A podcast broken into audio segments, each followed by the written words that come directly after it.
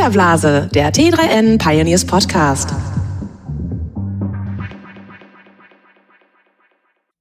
Hallo und herzlich willkommen zu einer neuen Folge des Filterblase Podcasts. Mein Name ist Luca Caracciolo, ich bin Print-Chefredakteur bei T3N und bei mir sitzt Lisa Hegemann, stellvertretende Redaktionsleiterin T3N Magazin und T3N.de und unser Thema heute ist, oder ich sag's noch nicht, sondern äh, ich nenne erstmal drei Aspekte. Und zwar ein Land, in dem die Grundschule oder die Grundschüler das Programmieren lernen indem man die Steuererklärung komplett online einreichen kann und indem man per Klick ähm, oder jeder Europäer kann das zumindest äh, digitaler Staatsbürger werden kann. Und welches Land ist das wohl?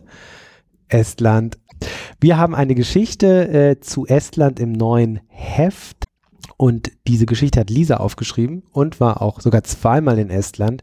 Einmal äh, zum Urlaub irgendwie zwei Wochen, Anfang September, und dann bist du nochmal gefahren, um diese Geschichte aufzuschreiben. Hast natürlich schon während deines Urlaubs so ein bisschen äh, Digitalluft in Estland äh, geschnuppert. Genau. Bevor du so ein bisschen deine äh, Eindrücke schilderst und wie digital sich Estland im Alltag anfühlt, lass uns mal, mal ganz kurz zumindest äh, rudimentär auf die Geschichte des Landes eingehen, weil die hilft so ein bisschen äh, zu verstehen, was da eigentlich in den letzten Jahren in Estland passiert ist. Äh, genau. Und da ist ein Datum wichtig, nämlich der 20. August 1991. Lisa, was ist da passiert? Da hat Estland offiziell wieder seine Unabhängigkeit erreicht. Das ist ja insofern wichtig, weil Estland bis, da, bis dahin zur Sowjetunion gehörte und die Planwirtschaft der Sowjetunion eben auch wirtschaftlich umgesetzt hat. Und das ist seit endlich das erste Mal, dass das Land wieder autonom agiert. Und was man vielleicht dazu sagen kann, ist, dass es am Anfang, dass die Marktwirtschaft am Anfang auch gar nicht so gut lief. Also Estland hat sofort gesagt, wir machen radikal Marktwirtschaft. Mm, aber das hat im ersten Jahr zu einer wahnsinnig hohen Arbeitslosigkeit geführt und das war jetzt nicht alles irgendwie, sah nicht alles super rosig aus. Ähm, was dann passiert ist, ist, dass sich die Esten sehr stark an der EU orientiert haben und gesagt haben, das machen wir jetzt. Und ähm, darauf ziehen wir ab und dann haben sie wirklich radikal ähm, Unternehmen privatisiert, ähm, äh, den Kündigungsschutz äh, verändert. Also die haben wirklich einiges gemacht, um diese Marktwirtschaft auch zu erreichen. Genau, und das hat dann, ist dann 1997, das ist, glaube ich, ein sehr wichtiger, äh, wichtiges Jahr auch, ist das gemündet eben in den EU-Beitrittsverhandlungen. Mhm. Ähm, genau, und mit dieser, mit diesen EU-Beitrittsverhandlungen haben die Esten auch ein Programm namens Tigri-Hüppe aufgesetzt. Das ist ein sehr lustiges Wort. Wo kommt das denn her? das heißt Tigersprung. Auf äh, Est, genau, Estisch, genau, Estisch, Estländisch? Estnisch. Estnisch, Estnisch. Ja. Genau, auf Estnisch heißt das Tigersprung und ähm, darin haben die im Prinzip ihre digitalen Wurzeln verankert, könnte man sagen. Also ähm, das ist im Prinzip der Startschuss gewesen für die digitale Ökonomie, die Estland heute ist. Und dann ging es auch relativ schnell weiter. Ich habe einfach nur noch mal drei Zahlen, die du auch in deinem Artikel äh, kurz erwähnst, ähm, oder drei Jahreszahlen, was und da was da passiert ist, aufgeschrieben. Einmal 2000 äh, haben sie die digitale Steuererklärung eingeführt. Ähm, 2001 dann die digitale ID-Karte, die ist sehr wichtig, da werden wir gleich noch zu reden. Und 2005 die erste Wahl im Netz durchgeführt. Jetzt 13, 12 Jahre später, 2017, ähm, wird Estland oftmals so als wirklich Vorreiter in die digitalen Dingen, in Sachen Digitalisierung, auch was E-Government und so weiter angeht, immer wieder genannt.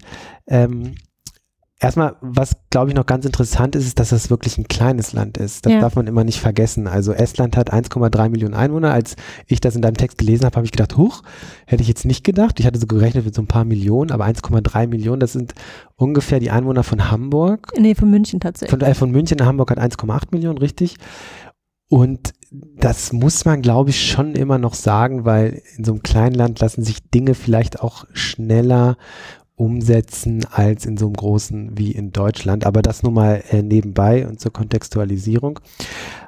Aber Lisa, wie hast du das denn erlebt? Also diese Zeit, du warst ja zwei Wochen im Urlaub und dann warst du später nochmal da für die Geschichte, hast auch mit viel mit Leuten geredet und natürlich hast du auch diesen Alltag erlebt dort. Wie digital ist denn Estland im Alltag? Ich muss sagen, ich war ja erstmal ein bisschen enttäuscht. okay. Weil natürlich, wenn man irgendwie hört, digitaler Vorreiter, denkt man irgendwie überall freies, äh, offenes WLAN und äh, alle Zahlen mobil. Ganz so ist es dann doch noch nicht. Also, äh, was man sagen kann, ist, dass Estland in vielen Punkten sehr viel weiter ist als wir. Also ähm, dafür, wenn ich irgendwie ein Uber bestellt habe, dann hat das fünf Minuten gedauert, ähm, bis, bis, bis da ein Auto kam. Ähm, das, das war schon, da hat man schon gemerkt, dass das, dass das sehr vernetzt ist. Ähm, oder ähm, wenn man mit dem Bus fahren will, dann kannst du ähm, mit, mit deinem ähm, Smartphone, mit einer Smartphone-App zahlen. Ähm, gehst also rein, zahlst mit der Smartphone-App.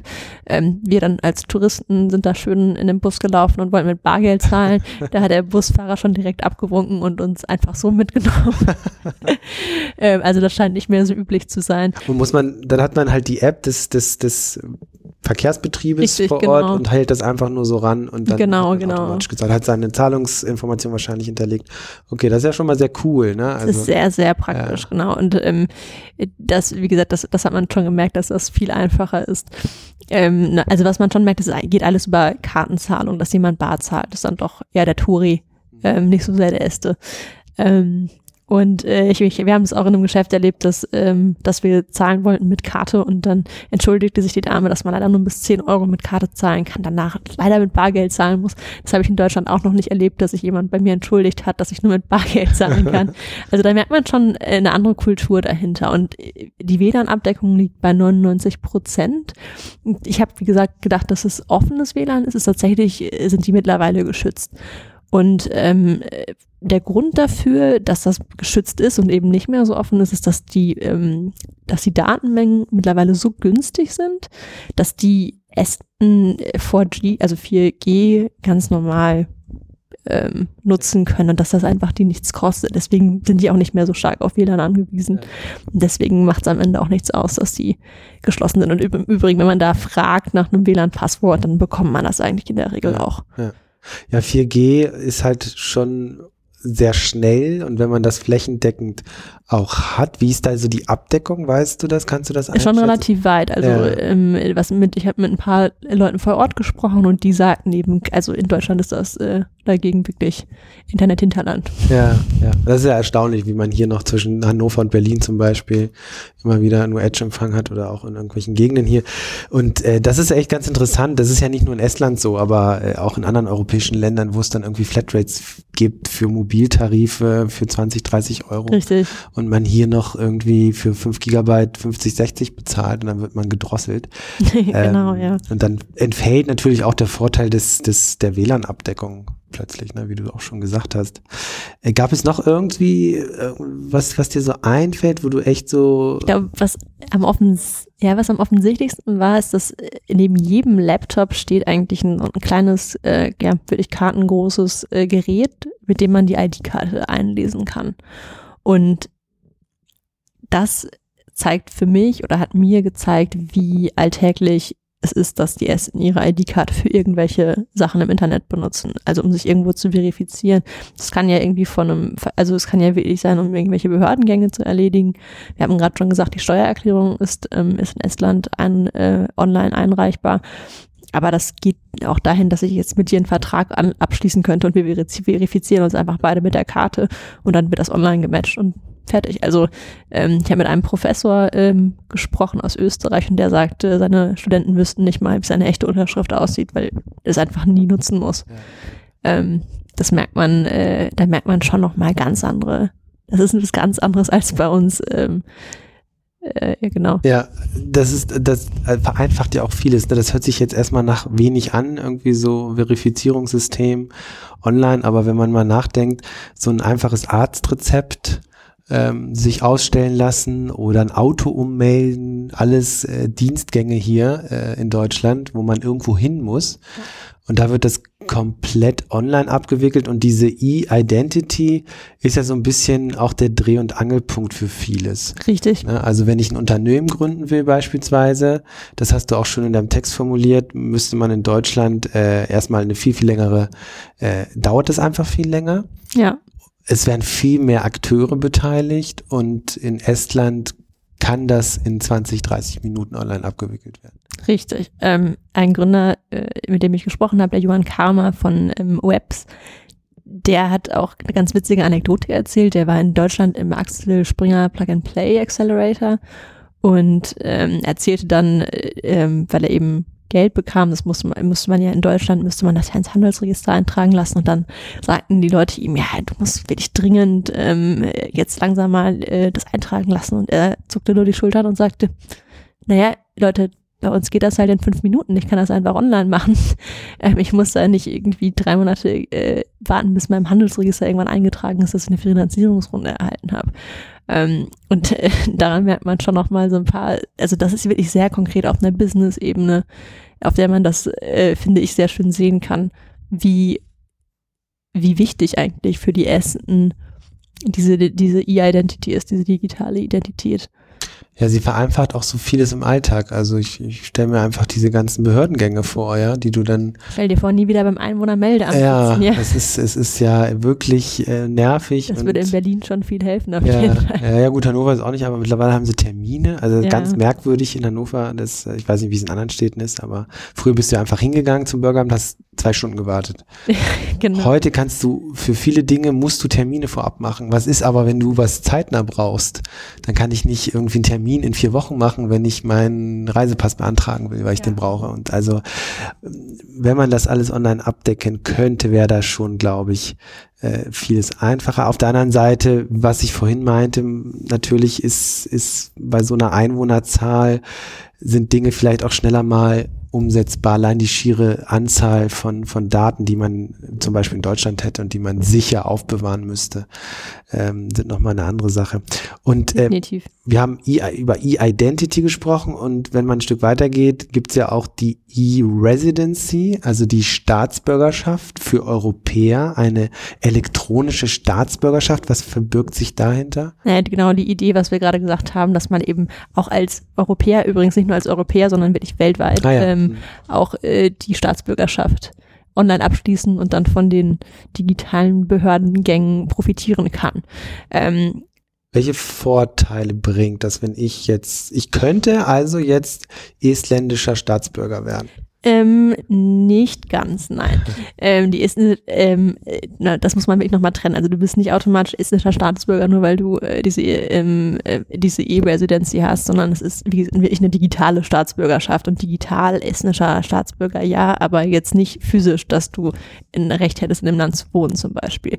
Das ist nochmal, wäre glaube ich auch problematisch, ähm, auch wenn es derzeit noch ähm, geringe Zahlen sind. Ähm, also ich glaube, es gibt derzeit 22.000 E-Residents. Ähm, also das würden die Essen, glaube ich, noch hinbekommen. Aber äh, nein, also man könnte jetzt keinen Anspruch darauf, in Estland zu leben oder worauf man aber Anspruch hat. Und das ist auch die Idee hinter der E-Residency, ist diese ganzen Behördengänge äh, online abwickeln zu können. Das hat oder die Esten bewerben das immer so ein bisschen für digitale Nomaden weil die haben oft keinen Wohnsitz, die haben ganz riesige Probleme mit der Steuer dann. Wie, wie versteuere ich was? Bei wem versteuere ich das? Und da kann diese E-Residency sehr helfen, weil du alles online abwickeln kannst mit deiner ID-Karte und du kannst eben von diesem ganzen Ökosystem, von dem, von dem digitalen Ökosystem, was hinter der E-Identity, aber auch der E-Residency steckt, profitieren und das, das ist vor allen Dingen für diejenigen interessant, um mal ein ganz konkretes Beispiel zu nennen, weil das immer so abstrakt klingt, ja. ähm, für Gründer. Wenn ich ein Unternehmen anmelden will in einem anderen Land, ähm, dann ist das überall in Europa noch ein riesiger Akt oder in den meisten Ländern. Und ähm, in Estland, wie beschrieben, kann man das in 20 Minuten, kannst du, kannst du ein Unternehmen gründen. Ähm, in 20 Minuten und ich das ist dann quasi ein estnisches Unternehmen Richtig. und ich könnte dann entsprechende Förderprogramme aus Estland bekommen oder? Nee, Förderprogramme nicht. Also es geht wirklich nur darum, dass du diese Bürokratie dahinter nutzen kannst. Du kannst die Steuererklärung dann dazu einreichen. Also du hast, du hast alles also ein bisschen einfacher. Okay, du, du, du nutzt einfach dieses, dieses Online-Ökosystem, genau, Infrastruktur, genau. um dein Startup, dein, dein, dein Unternehmen einfacher zu verwalten, Richtig. was so alle, was Behörden gegangen Das ist so das übliche Beispiel. Es gibt auch noch, also ich sag mal so für dich und mich ähm, als äh, normale Angestellte hätte es, glaube ich, jetzt nicht den riesigen Vorteil, dass wenn man das macht. Ähm, aber für alle, die eben unternehmerisch tätig sind, ähm, für die hat das eben schon ihre Vorteile. Ja. Übrigens hat auch äh, Angela Merkel eine E-Residency geschenkt bekommen. Geschenkt bekommen, ja. ja. Das ist ja, das ist ja toll. Schön. Ja. Also auch die Bundeskanzlerin. Ja, ähm. ja hier im T3-Umkreis haben es auch ein paar Leute gemacht, meine ich. Ja. Ähm, äh, spannende Sache, aber gleichzeitig äh, fragt man sich natürlich, wie digital ist Estland denn jetzt wirklich? Weil das sind jetzt Projekte, die, äh, über die wird viel geschrieben, viel berichtet, weil sie so ein bisschen Pilotprojektcharakter mhm. haben. Ähm, aber wenn man sich die, die estnische Wirtschaft genauer anschaut, dann stellt man fest, dass so digital oder da, wo, also Unternehmen, also in welchen Bereichen die Unternehmen dort tätig sind, gar nicht so viele in der digitalen Branche tätig sind. Richtig, das ist tatsächlich ein Punkt, der mich auch sehr überrascht hat bei der Recherche. Ähm, Im zweiten Quartal war die Bauindustrie der größte Treiber des BIPs. Ähm, also des Bruttoinlandsprodukts und die größten Unternehmen sind tatsächlich äh, sehr häufig nicht aus Estland selbst, sondern kommen entweder aus anderen Ländern. Also es gibt zum Beispiel ein Unternehmen, ähm, das ist der größte Tele Telekommunikationsanbieter und auch der das Unternehmen mit dem meisten Umsatz, aber es kommt eigentlich aus Estland. Und wenn man dann guckt, äh, wo sind die estnischen Betriebe wirklich, äh, also was machen die wirklich, dann ist es halt Schifffahrt, ähm, ja, Bauindustrie hatten wir schon. Also es ist, sind nochmal wirklich ein paar ähm, paar andere Sachen, als man sich das vorstellt. Mhm. Also das hat mich sehr überrascht, weil äh, die Außenwirkung dieses ganzen digitalen, ähm, ja wie soll ich sagen, Gemischtwarenladens ist ja schon sehr groß und man denkt irgendwie alles in Estland ist digital. So ganz so ist es dann eben doch nicht. Das, das, dessen muss man sich schon auch nochmal bewusst werden. Und du hast auch mit jemandem gesprochen, der so ein bisschen das mal in den Raum gestellt hat, dass dieser PR äh, Hype um Estland und Digitalisierung natürlich extrem krass ist, dass da manchmal auch einfach ein falsches, falsches Bild entsteht. Genau, also äh, ähm, das ist der Robert Krimmer, das ist ein Öst, äh, Professor aus Österreich, der in Estland über E-Governance ähm, forscht. Und äh, der sagt, diese, also er sagt, erstmal muss man sagen, dass die Esten wirklich viel machen das ist sehr wichtig, dass man das auch nochmal betont. Also es ist nicht so, dass das alles nur PR ist, aber er sagt, diese E-Residency hat ihnen einen unfassbaren PR-Boom geschenkt. Und wenn man sich auch mal in Deutschland anguckt, wie viel darüber berichtet wird und wurde, dann versteht man, das war ja nicht nur hierzulande so, ähm, aber dann versteht man, ähm, warum die Essen sich auch so stark auf diese Digitalisierung fokussieren, mhm. weil das ihnen unfassbaren PR ähm, Boost bringt und auch so ein bisschen stolz auf das Land. Er hat ein schönes Zitat gebracht, was Mozart für Österreich ist, das ist die Digitalisierung für Estland. Ich glaube, ich glaube, das, äh, das, das äh, trifft den Kern ganz gut. Also es ist einfach etwas, worauf die Leute stolz sind. Und das erzählt dir auch jeder auf der Straße, dass man wen kennt, der irgendwas mitgeschrieben hat an der digitalen ähm, äh, E also digitalen Signatur zum Beispiel oder dass irgendwer, irgendein Freund irgendwas gegründet hat, irgend, irgendwer kennt den Skype-Mitgründer. Also es ist irgendwie, jeder hat, hat so einen Teil an dieser Digitalisierung gefühlt mitgewerkelt oder kennt irgendwen, der daran mitgewerkelt ja, hat. Ja.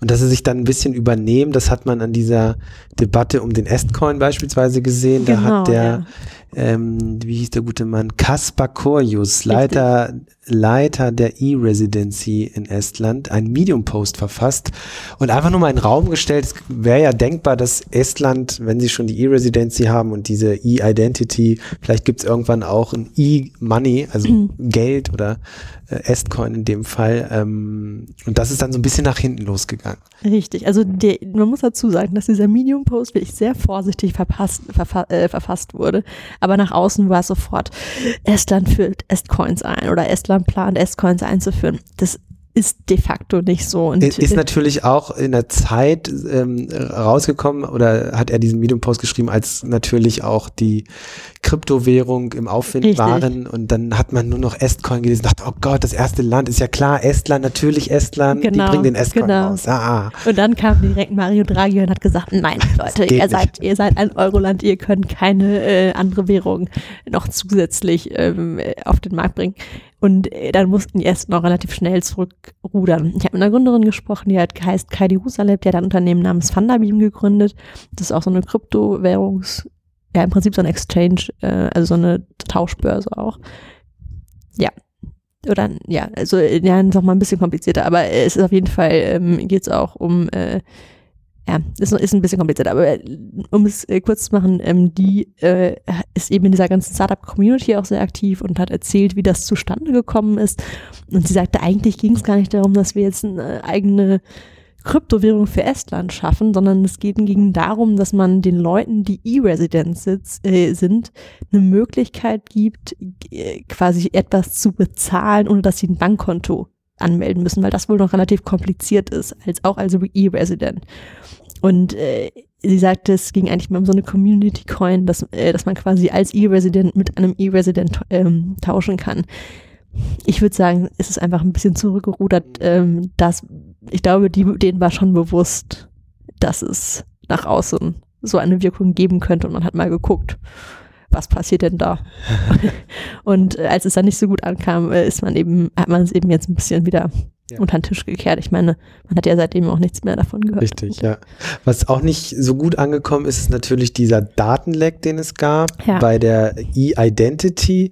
Ähm, da sind 750.000 Personen betroffen gewesen, also eine Sicherheitslücke in dem System der E-Identity.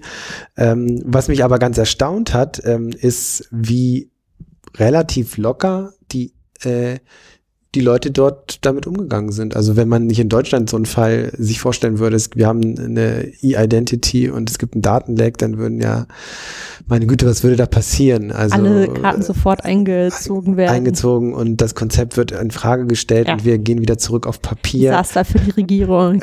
Echt, ich weiß gar nicht, ob das eine Regierung durchleben könnte, äh, durchstehen könnte in Deutschland. Ja, in Estland äh, hat man schon noch mal ein bisschen anderes ähm, Verständnis auch von, von Datenschutz und Genau, ganz kurz nochmal, die haben dann auch tatsächlich für eine Zeit äh, lang diese E-Identities einfrieren Richtig. müssen, weil dieses, äh, diese Sicherheitslücke erst geschlossen werden musste. Nee, die Sicherheitslücke war tatsächlich schon geschlossen, so. aber sie mussten es erstmal alles updaten. Das, okay. war, das hat mhm. offenbar länger ja. gedauert.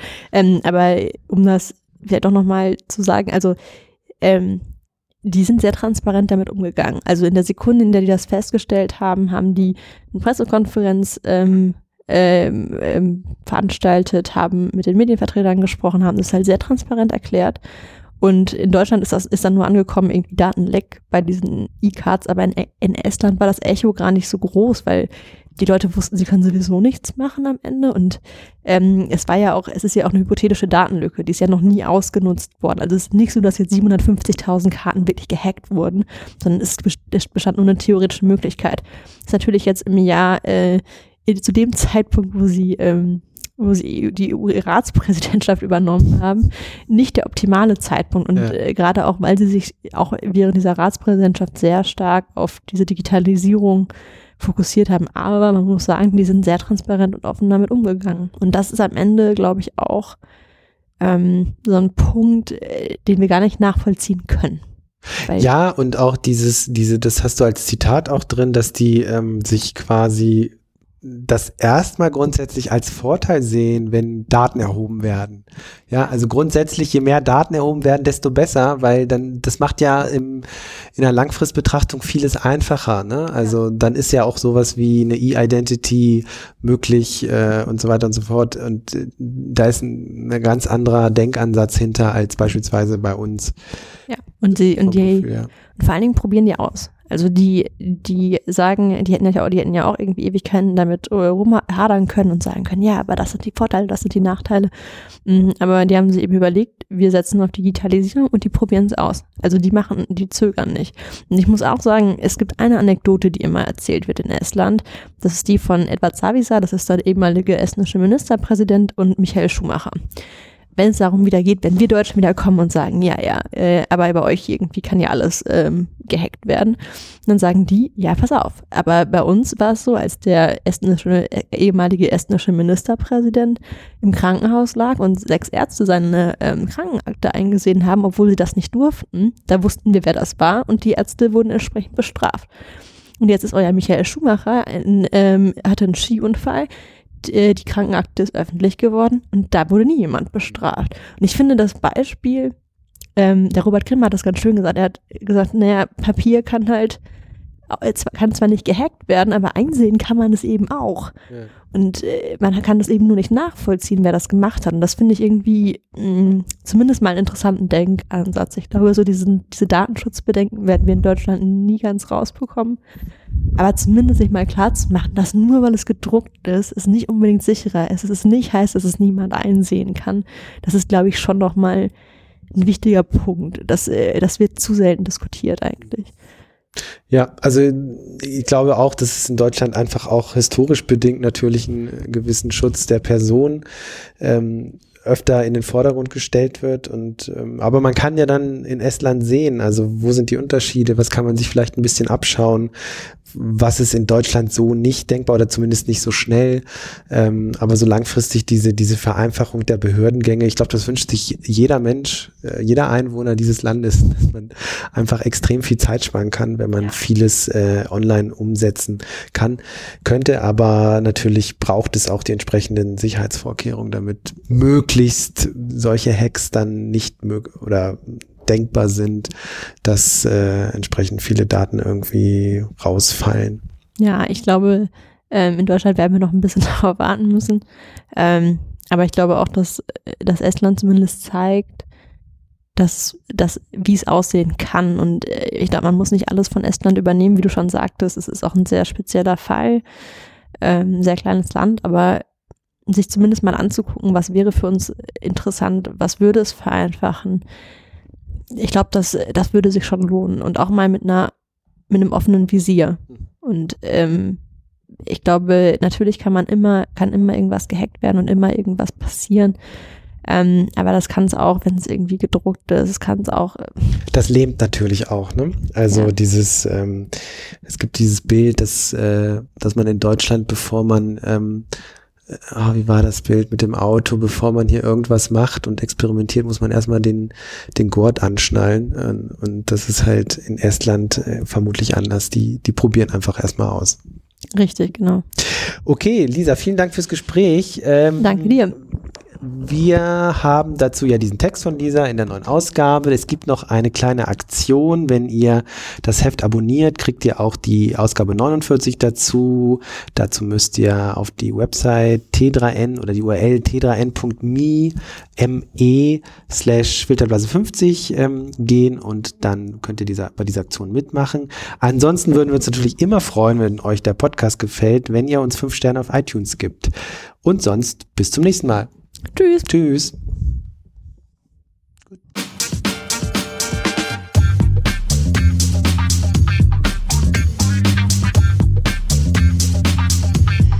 Filterblase, der T3N Pioneers Podcast.